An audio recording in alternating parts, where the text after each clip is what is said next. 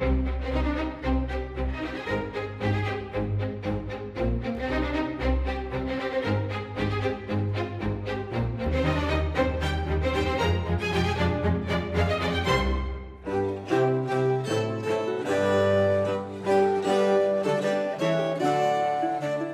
Ora, e sendo assim, Helena Matos, e pegando na história que nos acompanha ao longo desta semana, um, a ligação efetivamente corpórea entre Dom Afonso Henriques e a espada aconteceu, ou seja, uh, passaram ambos para o outro mundo juntos? Dom Afonso Henriques é o nosso rei fundador, portanto, existe todo, toda uma mitologia em torno uh, deste homem. Nós sabemos aquelas histórias, não é?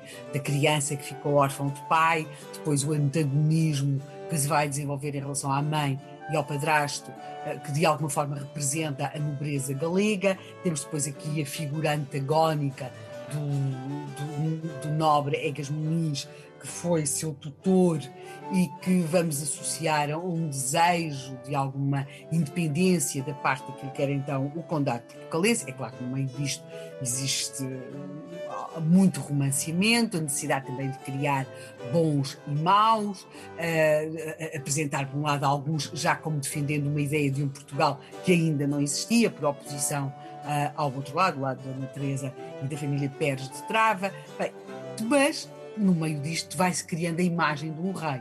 E Dom Afonso Henriques é um rei, é um rei conquistador, portanto temos toda uma iconografia em torno desse rei, aliás nas representações que nós vamos ver dele, porque no início, só, só a partir de determinada altura é que ele passa a ser tratado como rei, porque de início ele não era rei, consegue afirmar-se eh, quer como chefe militar, quer como rei, depois temos, e, e, da afirmação, isso em todos os reinos, em todos os Estados, nesta época temos toda uma iconografia em torno do rei, que passava pela espada, pelas diferentes armas, pelo escudo, pelo ter as suas próprias armas no seu escudo, portanto, a, a, as armas de um rei são importantes, as armas de um rei fundador são muito mais importantes ainda e aquilo que nós vamos ter depois também aqui uh, esta questão deste mosteiro de Santa Cruz. Pode perguntar, se o Rui perguntou se eles tinham, digamos, digamos que na morte ficado juntos, uhum. o rei e aquelas que eram consideradas as suas armas mais simbólicas.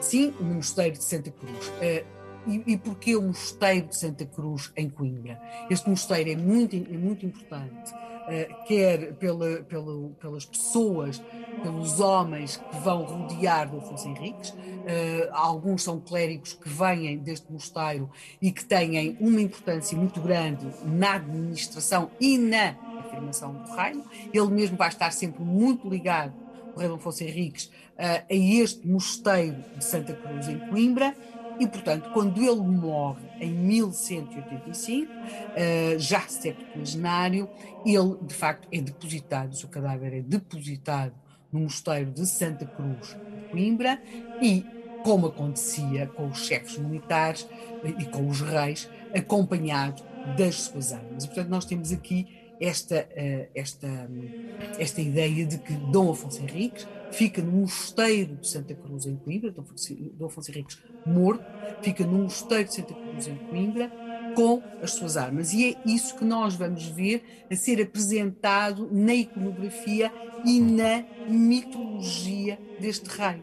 E, portanto, esta ideia destas armas não é apenas um rei fundador, mas também as armas fundadoras do reino vão ganhar, e isto não é um processo único em Portugal, de modo algum, têm um valor simbólico. Enorme. Era aí que eu ia mesmo, uh, Helena Matos, porque uh, apesar disto poder não ter acontecido uh, em termos práticos, muitas vezes isso é retratado e simbolizado na estatuária fúnebre, não é? Sim, quer na estatuária fúnebre, quer depois em toda a, a iconografia que vai rodear o Afonso Henrique, e é sobretudo assim, essa expressão que o Rui usou é uhum.